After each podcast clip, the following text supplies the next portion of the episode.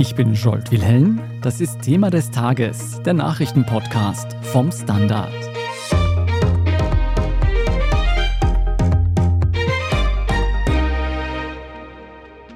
Julian Hessenthaler ist der Mann hinter dem Ibiza-Video.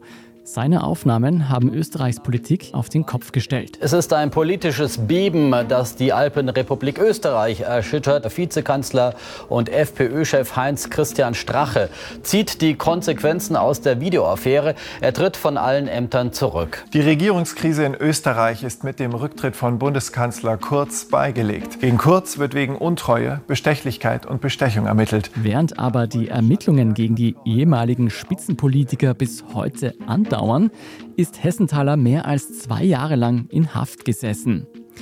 Nicht aber wegen dem Video, sondern wegen Drogenhandel. Das hat ihm die Staatsanwaltschaft vorgeworfen. Alles fingiert, um einen Aufdecker mundtot zu machen. Das sagt seine Verteidigung. Seit wenigen Tagen ist Hessenthaler nun wieder auf freiem Fuß und wir haben ihn zum Interview getroffen. Wir sprechen mit ihm darüber, was er im Gefängnis erlebt hat, was er der Justiz vorwirft und was der sogenannte Ibiza-Drahtzieher als nächstes plant. Herr Hessenthaler, das letzte Mal, dass wir miteinander gesprochen haben, da hat uns eine Glasscheibe getrennt. Das war in der Haftanstalt St. Pölten vor ungefähr einem Jahr. Seit einer Woche ungefähr haben Sie keine Fußfessel mehr. Vielleicht wollen Sie uns anfangs mal beschreiben, wie geht es Ihnen jetzt? Nun, etwas erleichtert. Ich muss ehrlich sagen, nachdem ich ja momentan in Berlin verweile, es war schon ein gewisses Gefühl der Freiheit, einerseits wieder ein Flugzeug besteigen zu können. Dazu kommt ja, dass mein Lebensmittelpunkt die letzten Jahre ja in Deutschland gelegen ist, mehr oder weniger. Dementsprechend war es natürlich auch schön, Leute zu treffen wieder, die ich lange nicht gesehen hatte und Dinge zu tun, die halt so unter normalen Alltag fallen. Was bedeutet es denn, eine Fußfessel zu tragen? Nur tatsächlich glaube ich, eingeschränkt, als die meisten Leute annehmen würden. Also man ist sehr eingeschränkt, was wohl auch der Sinn der Sache ist.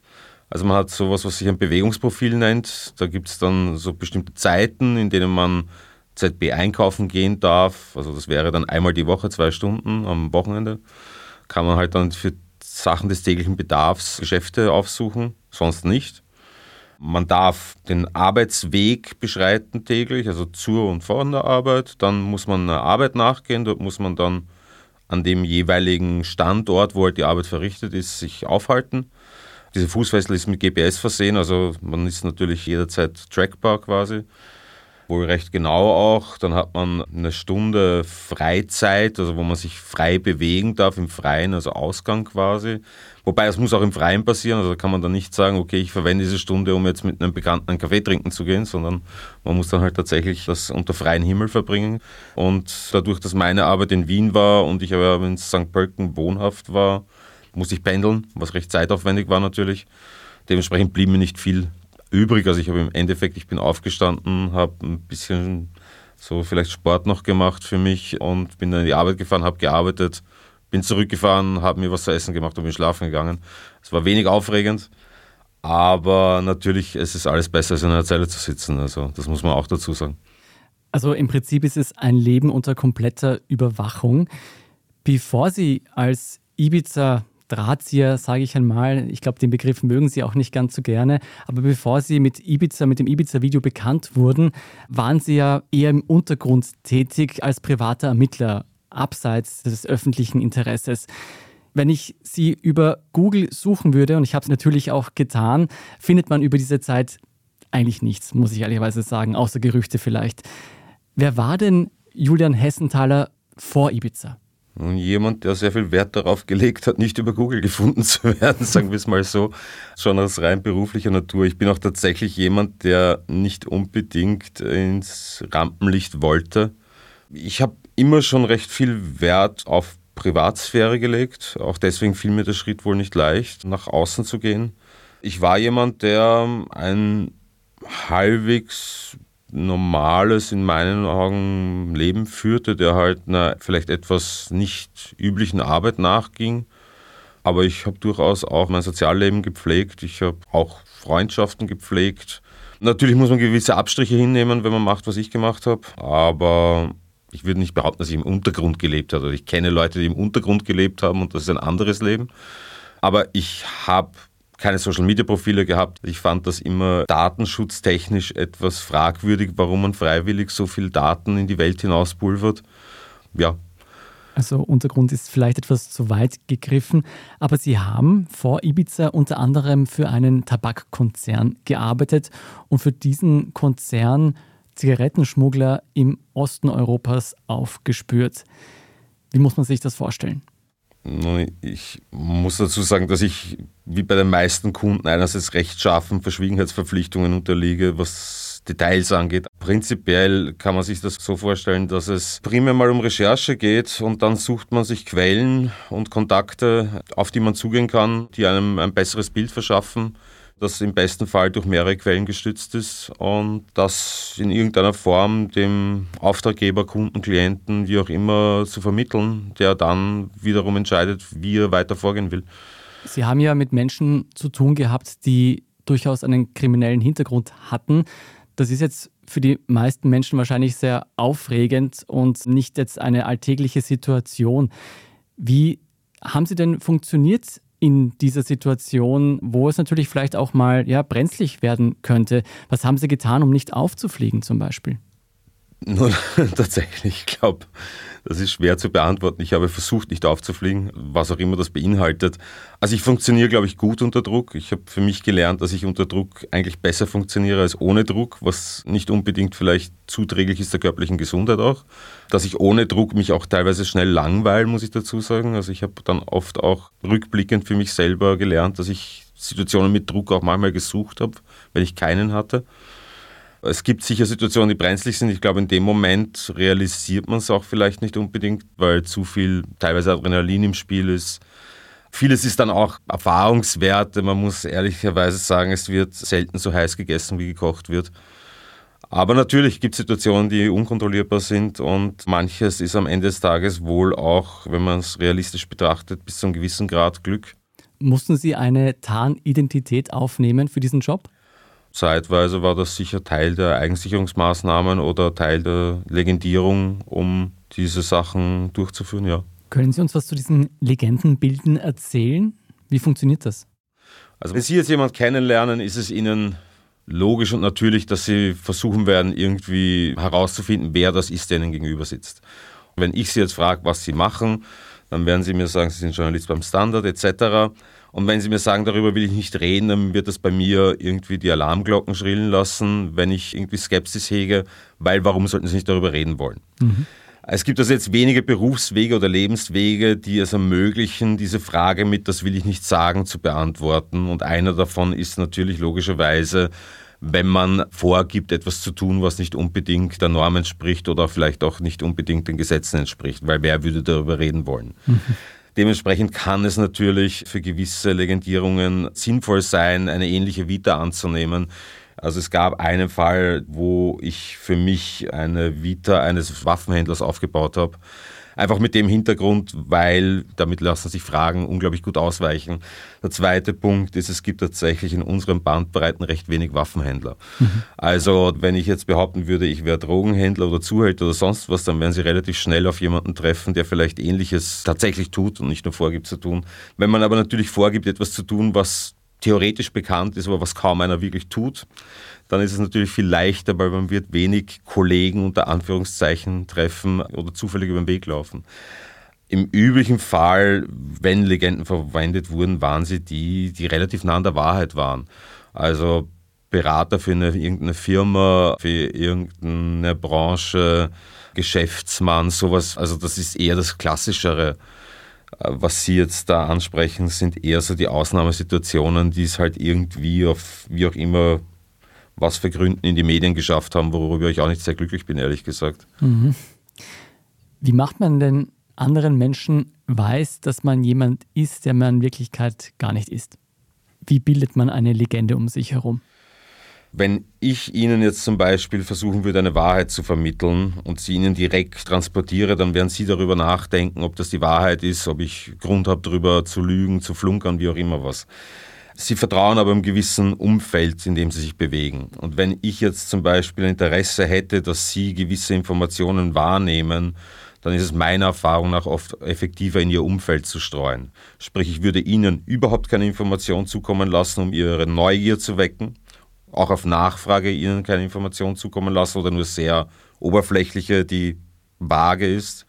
Gleichzeitig versuchen, in Ihr Umfeld zu streuen Informationen, wenn Sie dann nämlich von mir keine Antwort bekommen und anfangen herumzufragen, wer ist denn der Typ, was macht denn der so und aus ihrem Umfeld, das ihnen vertraut ist, Informationen ziehen können darüber, dann sind die ihnen natürlich sehr viel vertrauenswürdiger. Weil warum sollte ihr Umfeld sie anlügen? Ihr Umfeld kennen sie, ihrem Umfeld vertrauen sie. Dementsprechend ist es oft sinnvoller, nicht den direkten Approach zu wählen, sondern eben über das Umfeld zu gehen. Über das Umfeld gegangen sind Sie auch beim Ex-FPÖ-Chef Heinz-Christian Strache. Da haben sie nämlich den Weg über Johann Gudenus, seinem engsten Vertrauten, gewählt und ihm die Geschichte von der Oligarchennichte verklickert, die sehr viele Millionen Euro angeblich investieren wollte in Österreich. Gehen wir also gleich zu Ibiza. Wären Sie ohne diese Vorerfahrungen, die Sie gesammelt haben als privater Ermittler, gar nicht dazu imstande gewesen, Ibiza durchzuziehen? Das ist wahrscheinlich richtig. Also ich glaube, die meisten Leute würden überhaupt nicht auf die Idee kommen, so etwas zu machen oder beziehungsweise auf die Idee kommen zu glauben, dass so etwas funktioniert. Tatsächlich ist es ja oft so, das haben ja auch im Nachgang viele Leute gesagt, mein Gott, wie dumm, wie naiv kann man sein, was für ein Depp, was auch immer was. Ich glaube, in dem Punkt tut man tatsächlich den betroffenen Leuten Unrecht. Fast jeder ist schon irgendwo mal getäuscht worden, betrogen worden, sonst wie von einem Lebenspartner, Ehepartner, Geschäftspartner, was auch immer was. Und im Nachhinein waren die Warnzeichen oft offensichtlich. Aber wenn man in der Situation ist und an etwas glauben will, dann ist es halt nun mal glaubhaft. Ich versuche jetzt nicht hier Herrn Strache und Herrn Gudenus zu verteidigen, aber in dem Punkt, glaube ich, tut man ihnen Unrecht. Eben, dann hast du recht. Dann machen wir nicht 27. Dann machen wir 34. Ja, das geht auch du. Ja, schau, schau, wenn, wenn Sie, sobald Sie die Corona-Zeit übernehmen. Die Bilder von diesem machtfantasierenden HC Strache sind mittlerweile weltbekannt. Ich glaube, über diese Nacht in Ibiza wurde mehr berichtet als über jede andere Nacht in Ibiza. Ein Gerücht hat sich eigentlich bis heute gehalten, und zwar das ist, dass Sie und der Anwalt Ramin Mirfrakai mit dem Video viel Geld verdienen wollten. Die Rede ist von einigen hunderttausend Euro, je nachdem, welchem Gerücht man zuhören möchte. Stimmt das? Nein, das habe ich auch bereits mehrfach beantwortet und sogar unter Wahrheitspflicht im Untersuchungsausschuss beantwortet.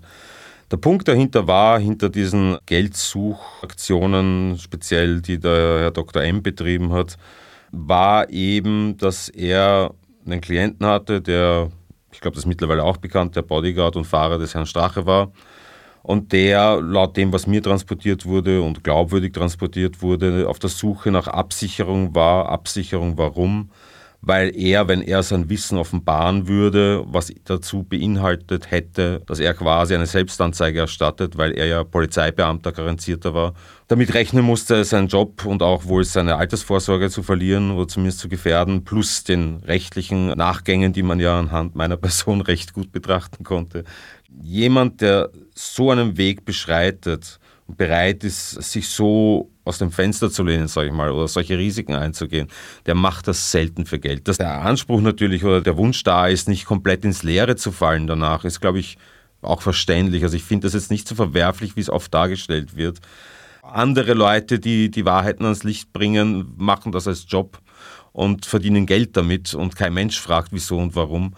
Wenn jetzt also ein Whistleblower für den ich noch immer den Herrn R. einschätzen würde, im Endeffekt am Ende des Tages nach vorne tritt, wie auch immer geartet dann das nach vorne treten ist, über Umwege oder direkt und einen Wunsch äußert, in irgendeiner Form eine Zukunftsabsicherung für sich zumindest äh, auf Basic-Niveau zu haben, dann finde ich das nicht unbedingt verwerflich, also auch durchaus verständlich, offen gesagt. Sie haben ja selber trotzdem nicht nur ein Risiko im Sinne eines rechtlichen Risikos auf sich genommen, sondern Sie haben ja auch Geld investiert, um diese Falle aufzubauen. Gab es da nie die Hoffnung, dass Sie dieses Geld zumindest zurückbekommen? Nun, der Zeitpunkt, wo ich Privatgeld investiert habe, war ein Zeitpunkt, wo ich schon angefixt war. Das ist einer meiner Mankos oder vielleicht auch meiner Stärken, je nachdem, wie man es auslegen will. Ich bin jemand, der sich selten aber doch in Themen verbeißt. Also es ist mir davor schon in ein, zwei Projekten passiert, wo ich auch privates Geld dann eingeführt hatte. Es ist einfach so, dass manchmal packt einen ein Thema, manchmal lasst es einen nicht los, manchmal beschäftigt es einen über den Feierabend hinaus oder manchmal ist man wie in dem Fall davon überzeugt, dass die Wichtigkeit des Themas das, was es ursprünglich war, überschreitet.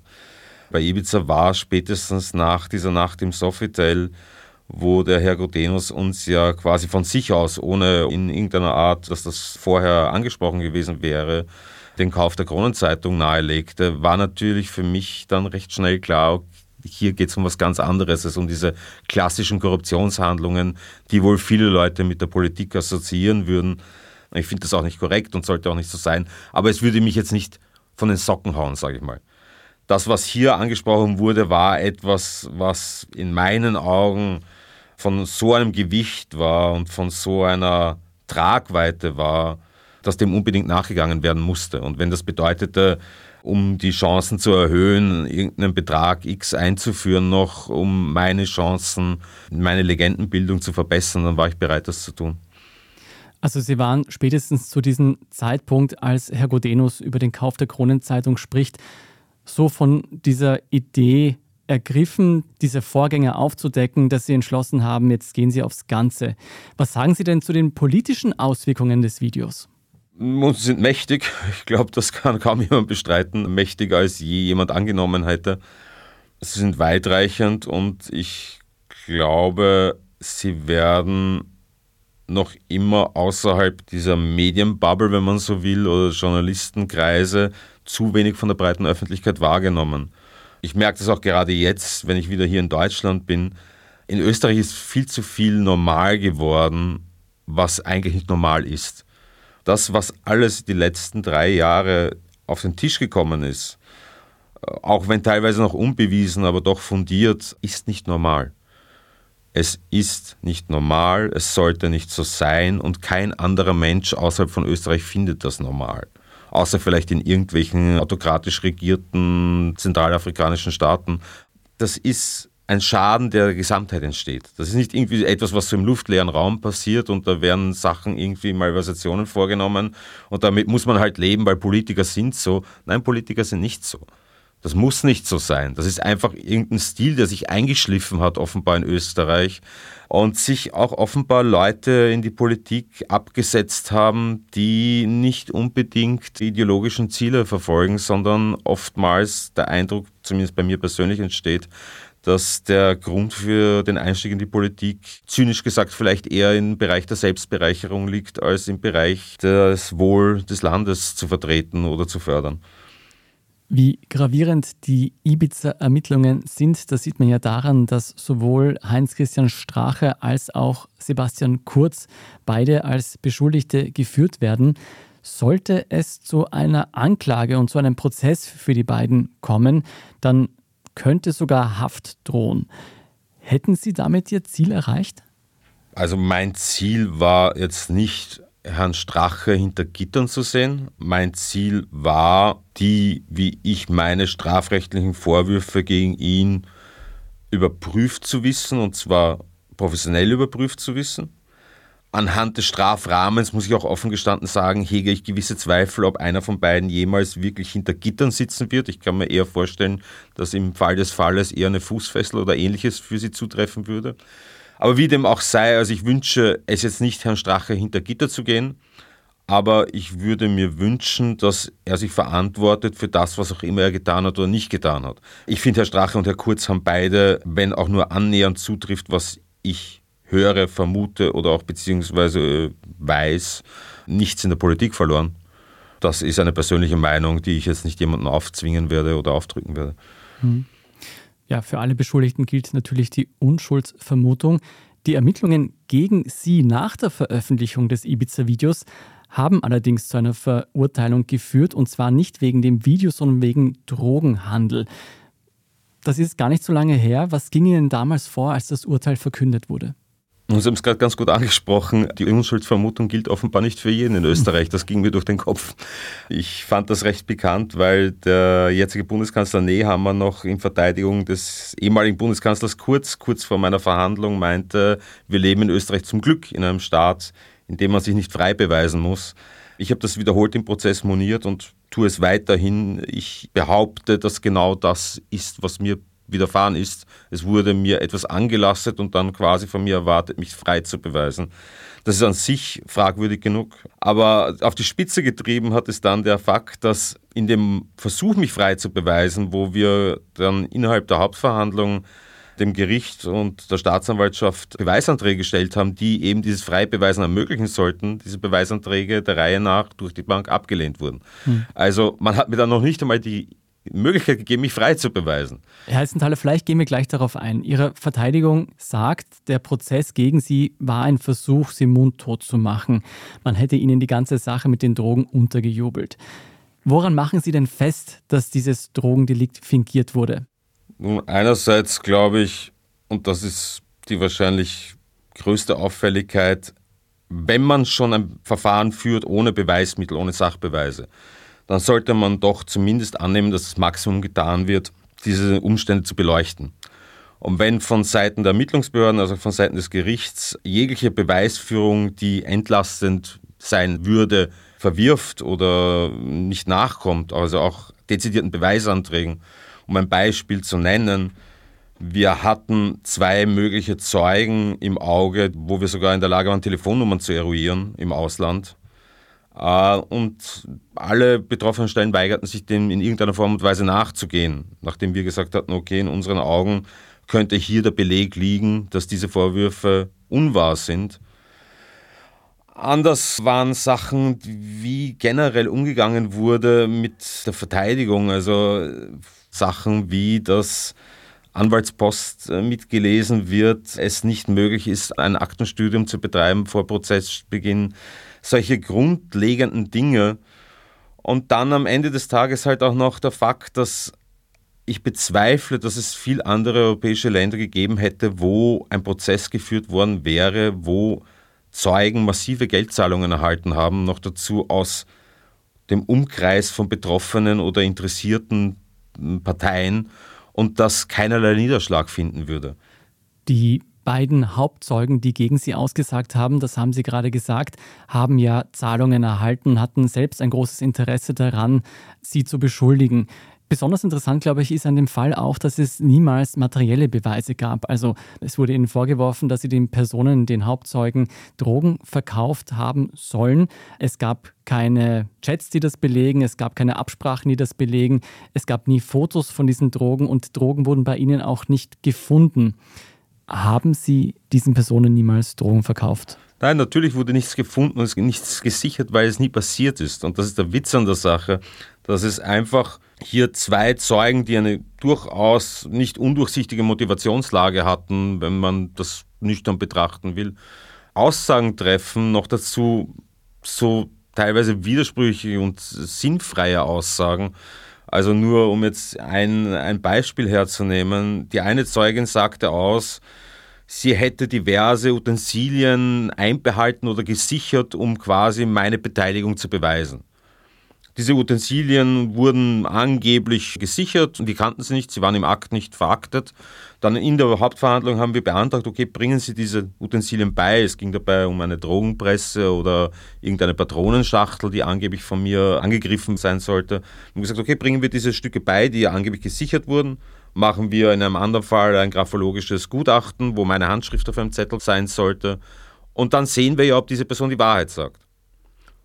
Und zu unserer großen Überraschung hieß es dann, naja, das ist alles nicht möglich, weil einerseits bei der handschriftlichen Notiz änderte die Zeugin dann auf einmal ihre Meinung und meinte, das wäre doch nicht mehr meine Handschrift, sie hätte sich geirrt. Und bei den anderen Gegenständen, die wir auf DNA- oder Fingerabdruckspuren untersucht haben wollten, kam sie drauf, dass die Polizei diese doch nicht beschlagnahmt hätte und sie diese weggeworfen hätte, obwohl sie zuvor extra angeblich gesichert hatte, um meine Schuld beweisen zu können. Das war eine Abfolge von solchen Aussagen, die einfach in der Gesamtheit so ein absurdes Bild darboten, dem aber von der Staatsanwaltschaft widerspruchslos gefolgt wurde, dem Gericht am Ende des Tages auch. Und das ist dann irgendwann schwer in Einklang zu bringen mit rational logischem Verhalten. Sie haben anfangs ganz gut erklärt, wie Sie es geschafft haben, über die Jahre eine Legende um sich herum aufzubauen, aus beruflichen Gründen. und gelernt haben, wie es ist, jemand anderer zu sein. Wenn man sich die Reaktionen auf das Urteil gegen sie anschaut, dann gibt es sehr, sehr viele Stimmen, die sagen, das ist ungerecht, das ist nicht des Rechtsstaates Österreich würdig. Und es gibt aber auch andere, vielleicht weniger, das kann ich quantitativ natürlich nicht erheben, die sagen, sie sind ein Verbrecher, sie wurden verurteilt und dieses Urteil wurde sogar bestätigt. Was sagen Sie denn diesen Menschen, wenn Sie ihnen begegnen würden? Warum sollte man ihnen glauben? Offen gesagt, warum sollte man mir glauben? Man muss mir nicht glauben. Ich fordere jeden auf und habe das x-fach getan, sich mit den Fakten zu beschäftigen. Kein Mensch muss mir glauben, um Himmels Willen, nein. Aber wenn jemand schon urteilen will über mich oder sich eine Meinung bilden will, ich glaube, es gibt mittlerweile mehr als genug Seiten, die Zugang zu den diversen Akten, Informationen und sonst was haben. Machen Sie sich die Mühe.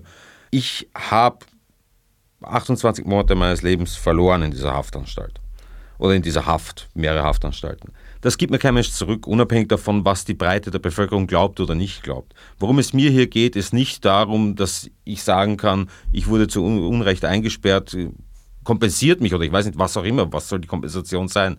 Kein Mensch auf der Welt, niemand kann mir Zeit zurückschenken. Aber es soll nicht nochmal passieren können. Die Zeit, die Sie abgesessen haben, die gibt Ihnen keiner mehr zurück und dafür kann Sie wahrscheinlich niemand mehr kompensieren. Hat man Ihnen denn einen Deal angeboten, um die Strafdauer zu reduzieren? Nein, nicht direkt. Also was man mir mehrfach gesagt hat, ist, ich solle doch auf die Berufung verzichten, dann könnte ich innerhalb einer sehr kurzen Wochenfrist auf Fußfessel entlassen werden. Also dazu muss man, glaube ich, verstehen, dass eine Anstalt eine Annahme über die Länge der Haft treffen kann und über die die vorzeitige Entlassungswahrscheinlichkeit. Das wird dann bewertet von den diversen sozialen, psychologischen Diensten etc., je nachdem, wie man halt eingeschätzt wird. Und die Haftanstalt, in der ich aufhältig war, hatte angenommen für mich, dass ich wohl mit der Halbstrafe entlassen werden könnte. Und wäre ich also rechtskräftig geworden, also auf die Berufung verzichtet, in dem Fall hätte ich dann mit Annahme der Anstalt auf Fußfessel entlassen werden können, weil die Fußfessel entscheidet nur die Anstalt. Und das wurde mir mehrfach mitgeteilt. Lass doch die Berufung, es bringt doch eh nichts. Das österreichische Rechtssystem ist derart geartet, dass beim Schöffenverfahren die Chancen bei einer Berufung minimal sind. Einfach weil es in Österreich keine Tatsacheninstanz, keine zweite gibt. Auch das eine grobe Verfehlung im Rechtssystem in meinen Augen, eine Absurdität und Rückständigkeit sondergleichens. Mein Ziel war immer der Europäische Gerichtshof und dafür muss ich die Instanzen durchstreiten, die nationalen. Auffällig an ihrer Strafe ist, dass sie sehr, sehr lange in Untersuchungshaft waren, was eigentlich nur bei sehr schweren Delikten normalerweise der Fall ist. Insgesamt waren sie 27 Monate im Gefängnis. Erzählen Sie uns davon, wie war denn der erste Tag im Gefängnis? Also der Tag meiner Verhaftung war dann Berlin in dem Fall. Das war kein Gefängnis, sondern die Polizeianhaltezentrum. Das war extrem unangenehm, einfach aufgrund dessen, weil dort die Liegen keine flachen Liegen sind, sondern gewölbte, ich weiß nicht, man kann sich das vielleicht vorstellen, mit so einem Liegestuhl ähnlich und keine Matratze, sondern nur Holzbretter, was für Schlafen unglaublich, also wenn man nicht extrem gut gepolstert ist, sage ich einmal, ist es sehr unbequem, plus es war Winter, es war kalt und dort ist kaum geheizt, also es war tatsächlich zwei Tage lang äußerst unbequem. Dann in Österreich, der erste Tag war durch Corona Quarantäne. Da war nicht viel. Der erste Tag außerhalb der Quarantäne, kann ich mich erinnern, war dann, das war das erste Mal, als ich sowas wie Repressalien erfahren habe, wenn man so will, wenn auch im niedrigen Niveau. Also ich will jetzt hier nicht irgendwie jammern oder irgendwas an die Wand malen. Aber es gab offenbar mir unbekannte Beamte, die es ganz witzig fanden, mir über das Wochenende hinweg den Strom abzudrehen in der Zelle. Das hat sich dann aber auch relativ schnell eingestellt. Also wenn ich etwas vielleicht sagen will, ist, dass ich tatsächlich innerhalb der Anstalten sehr respektabel behandelt wurde. Was dennoch auffällig ist an ihrer Haft, ist, dass sie doch sieben Monate lang insgesamt in Einzelhaft verbracht haben. Es gibt mehrere Organisationen auf dieser Welt, die sagen, Einzelhaft ist Folter. Einzelhaft führt zu schwerwiegenden psychischen Schäden bei Menschen. Wie haben Sie diese Zeit verbracht? Wie haben Sie das durchgestanden? Anfänglich gut. Also anfänglich ist die Einzelhaft wohl nicht unangenehm, weil man einfach Zeit für sich hat. Man muss sich nicht auf irgendwelche anderen Leute einstellen. Es kommt der Zeitpunkt, wo man merkt, dass der Kopf leidet.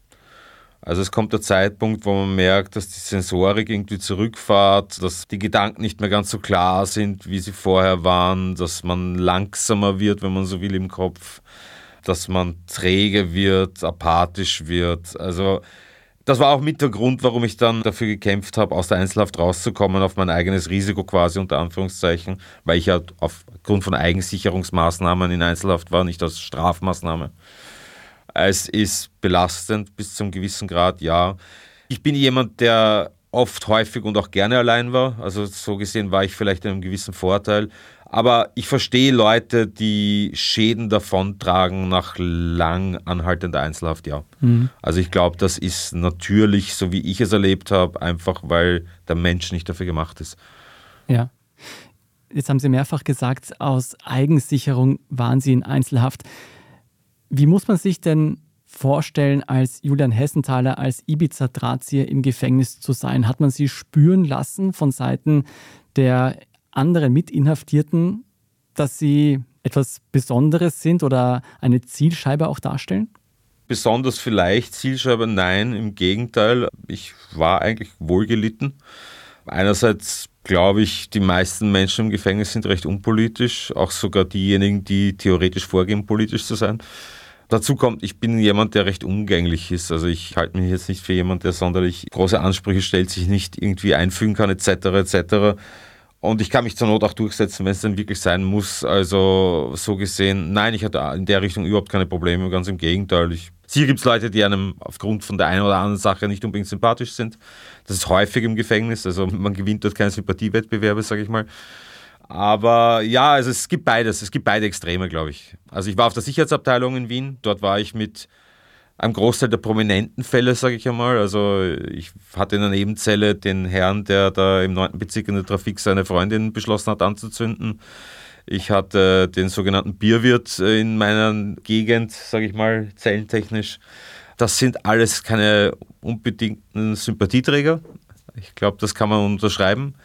Aber man lernt in einem Gefängnis halt mit den Leuten klarzukommen, mit denen man halt in Kontakt kommt. Klarzukommen heißt, man geht sich gegenseitig nicht fürchterlich auf die Nerven, man tut sich gegenseitig nicht absichtlich irgendwas an und man versucht halt die Zeit zu verbringen, ohne möglichst viel Kontaktstress oder sonst was zu haben. Das ist ja wirklich kein leichtes Umfeld, wenn Sie da mit Mördern an einer Ebene sind, in einem Stockwerk sind. Wie haben Sie sich durch das Gefängnis durchgeschlagen?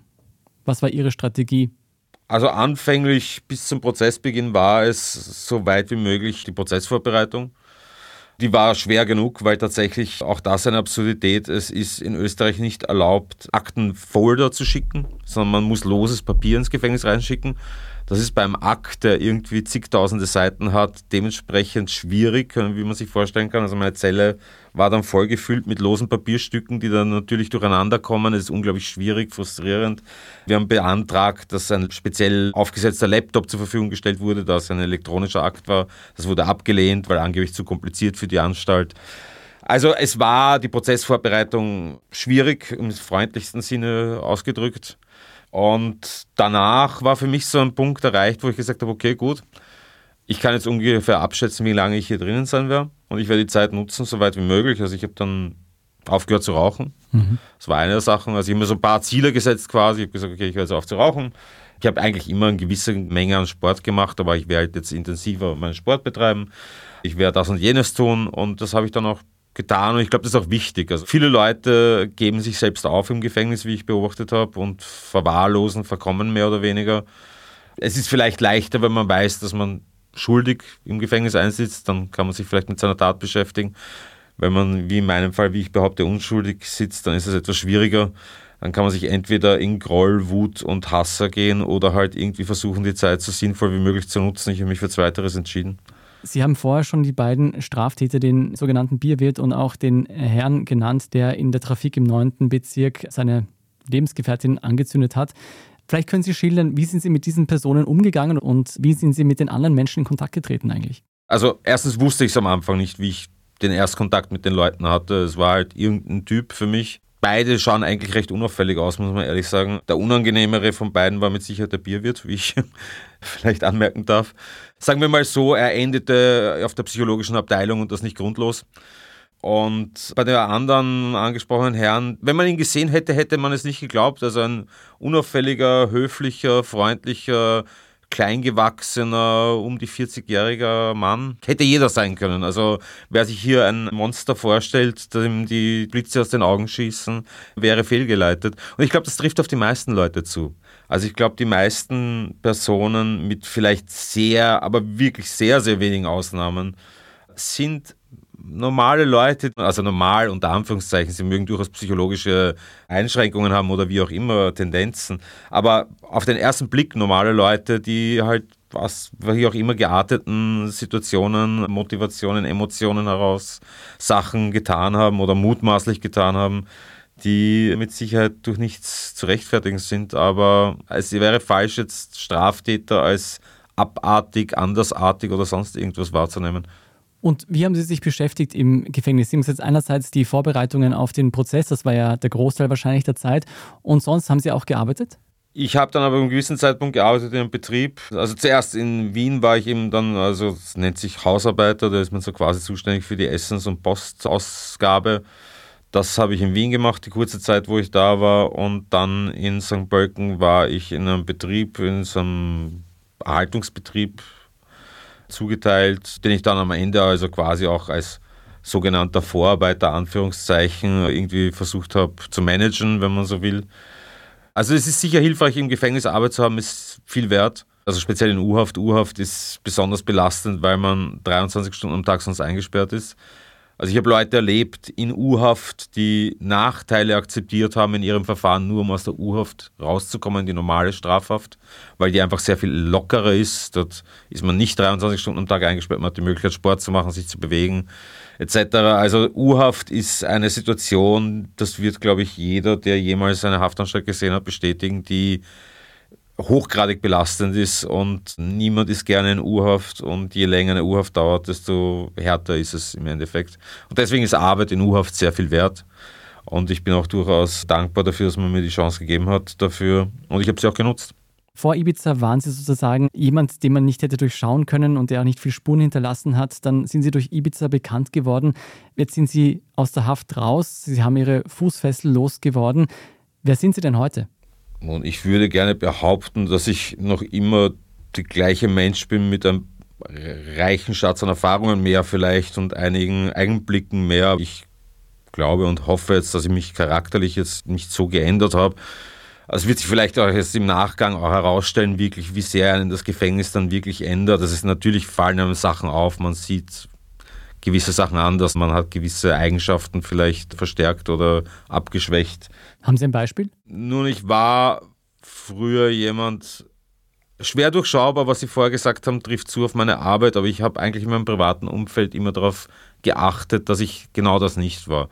Also ich meine, ich bin jetzt nicht freimütig mit Informationen umgegangen, aber ich habe mein Herz auf der Zunge getragen. Also ich war jemand, der durchaus offen angesprochen hat, was mich beschäftigt und getrieben hat, soweit es nicht die Arbeit betraf.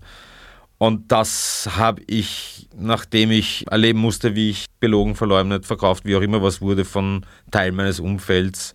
Und da meine ich jetzt nicht nur diese Belastungszeugen, sondern auch generell. Ich musste die leidliche Erfahrung machen, dass Leute, denen man ein freundschaftliches Verhältnis zugesprochen hat, das vielleicht am Ende des Tages nicht unbedingt so sehen oder nicht so leben oder wie auch immer man es nennen will.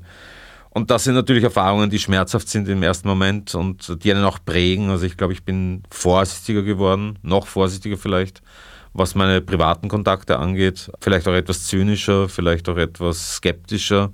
Um einiges klüger, würde ich behaupten wollen, was gewisse Sachen angeht, was auch nicht etwas ist. Man sagt immer so schön, die Dummen leben gut. Das kann ich bis zu einem gewissen Grad vielleicht sogar unterschreiben.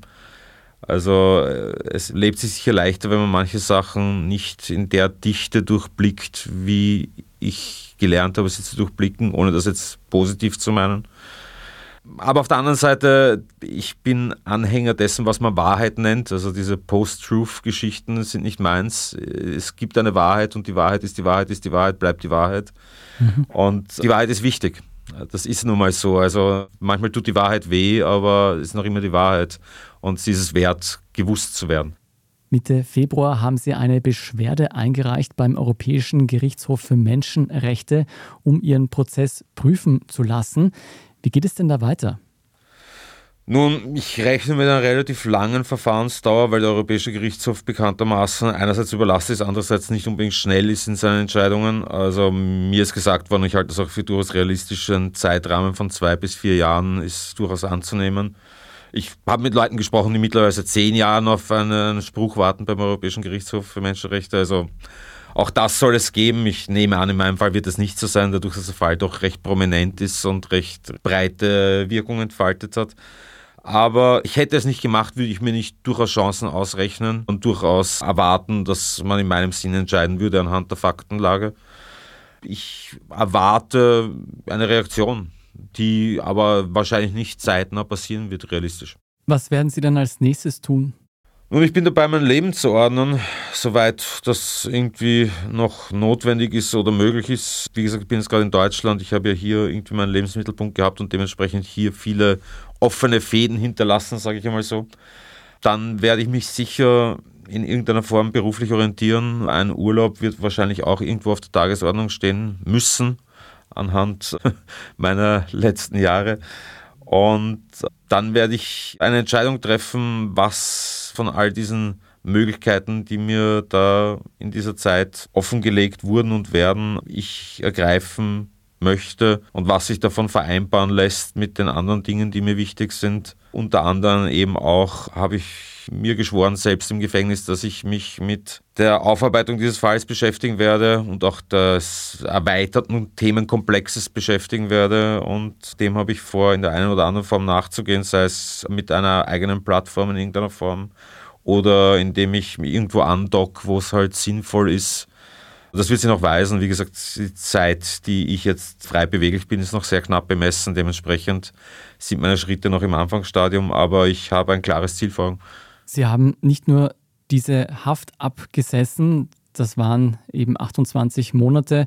Sie haben auch natürlich sehr viel Geld bei diesem Prozess verloren, sehr viel persönliche Abstriche hinnehmen müssen und sehr viele Einschnitte erleben müssen. Wenn Sie das jetzt alles zusammenrechnen, die letzten vier Jahre eigentlich seit Ibiza, bereuen Sie es, dass Sie Heinz-Christian Strache in die Falle gelockt haben oder würden Sie es wieder tun? Nein, ganz im Gegenteil, offen gesagt. Also je mehr Zeit verging, je mehr passiert ist, je mehr ich erlebt habe, desto überzeugter wurde ich und bin ich, dass es A notwendig, B richtig und C vielleicht sogar noch zu wenig war in Anbetracht der Breite der Problematik. Ich glaube, dass es dringend geboten wäre für den Staat oder die Republik Österreich, sich sehr intensiv mit dem zu beschäftigen, was da offenbar über die letzten Jahrzehnte gewachsen ist, ungesund gewachsen ist an, nennen wir es mal, Metastasen der Politik und ihres Umfeldes und welche Auswirkungen das einerseits für das Ansehen, aber auch das Wohl dieser Republik hat. Und ich glaube, dass die jetzigen Entscheidungsträger dem viel zu wenig Aufmerksamkeit und Gewicht beimessen in Anbetracht der gravierenden Umstände, Situationen und Problemstellungen. Aber würden Sie es wieder tun? Also wenn Sie jetzt die Gelegenheit hätten, würden Sie nochmal so eine Aktion durchführen? Also vom Prinzip her würde ich es nicht ausschließen wollen. Ich glaube nicht, dass ich nochmal in die Gelegenheit komme, einfach schlicht und ergreifend. Wenn, dann wird es wohl eher auf der organisatorischen Ebene sein müssen, weil mein Gesicht einfach wahrscheinlich zu verbreitet ist mittlerweile. Aber wie gesagt, rein prinzipiell, ich will jetzt nicht sagen, alles richtig gemacht zu haben. Ich will auch nicht sagen, dass man hier keine Kritik üben kann, dass es fehlerfrei war, etc. Aber prinzipiell würde ich jetzt nicht ausschließen wollen, dass so etwas noch einmal durchaus sinnvoll sein könnte. Herr Hessenthaler, vielen Dank für das Gespräch. Bitte.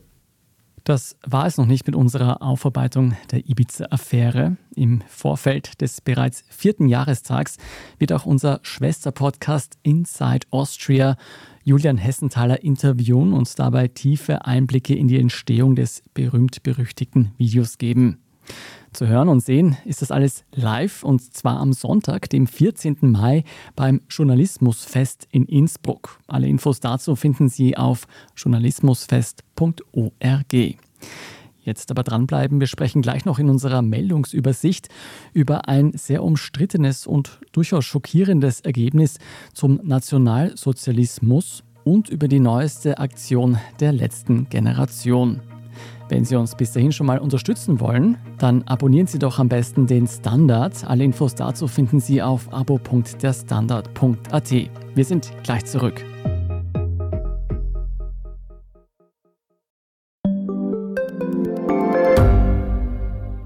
Wie viel Geld macht eigentlich glücklich? Werde ich mit Daytrading reich? Und ist jetzt der richtige Zeitpunkt, um in China zu investieren?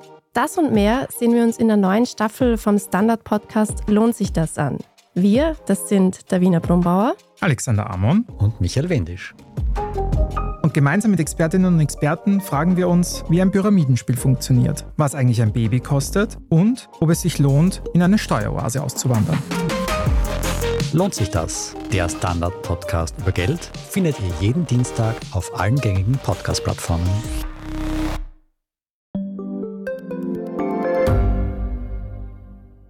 Ich bin die Franziska. Ich bin der Martin. Und wir wollen besser leben. Lohnt sich 10.000 Schritte zu gehen jeden Tag? Ist das Großraumbüro wirklich so schlecht wie sein Ruf? Spoiler, ja. Bringt's was, Intervall zu fasten? Wir fragen die, die es wirklich wissen und probieren es auch gleich selber aus. Bei Besser Leben, jeden Donnerstag eine neue Folge.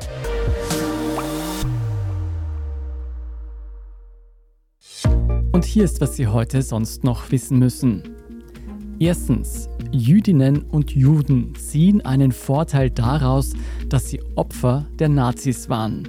Dieser problematischen Aussage stimmt ein Drittel der Österreicher zu.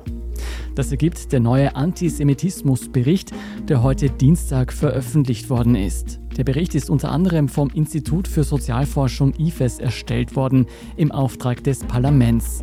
Die MeinungsforscherInnen haben bei dem Bericht einen Fokus auf Menschen unter 25 Jahren gelegt und da ganz besonders solche, die Migrationsgeschichte in Bezug zur Türkei oder arabischsprachigen Ländern haben. Es zeigt sich, bei ihnen ist Antisemitismus noch verbreiteter als in der Gesamtbevölkerung, ganz besonders wenn es um den Staat Israel geht. Nationalratspräsident Wolfgang Sobotka von der ÖVP hat den Bericht heute Vormittag präsentiert. Er hat unter anderem darauf hingewiesen, dass Antisemitismus kein Randphänomen sei, sondern in der Mitte der Gesellschaft vorkommt. Mehr zu diesen Ergebnissen lesen Sie auf der Standard.at. Zweitens. Förster haben im norditalienischen Trentino die Bärin gefasst, die vor zwei Wochen einen Jogger getötet hat. Gaia, so heißt die Bärin, ist jetzt in einem Gehege eingesperrt. Wie es genau mit der Bärin weitergeht, ist noch nicht ganz klar. Der Regionalspräsident hat bereits angeordnet, dass das Tier erschossen werden soll.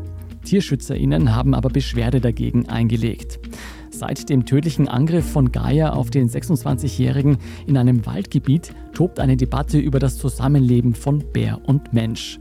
In der Provinz Trentino will die Politik den Bärenbestand jedenfalls drastisch reduzieren. Und drittens, die letzte Generation lässt nicht locker. AktivistInnen haben eine Megawelle an Blockaden in Wien angekündigt. Ab 2. Mai wollen sie für mindestens drei Wochen wichtige Verkehrsknotenpunkte blockieren.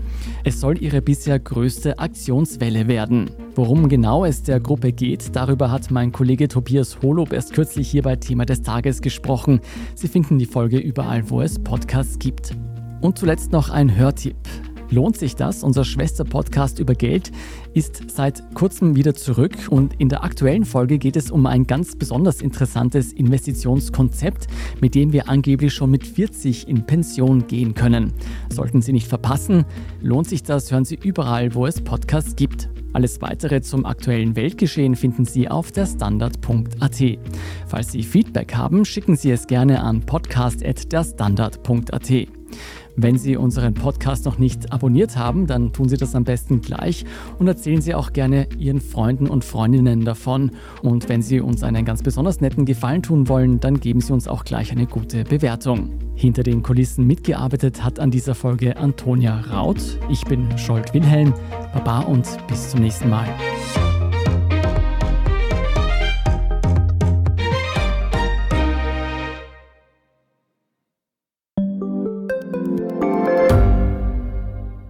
Wie viel Geld macht eigentlich glücklich? Werde ich mit Daytrading reich? Und ist jetzt der richtige Zeitpunkt, um in China zu investieren? Das und mehr sehen wir uns in der neuen Staffel vom Standard-Podcast Lohnt sich das an? Wir, das sind Davina Brumbauer, Alexander Amon und Michael Wendisch. Und gemeinsam mit Expertinnen und Experten fragen wir uns, wie ein Pyramidenspiel funktioniert, was eigentlich ein Baby kostet und ob es sich lohnt, in eine Steueroase auszuwandern. Lohnt sich das? Der Standard-Podcast über Geld findet ihr jeden Dienstag auf allen gängigen Podcast-Plattformen.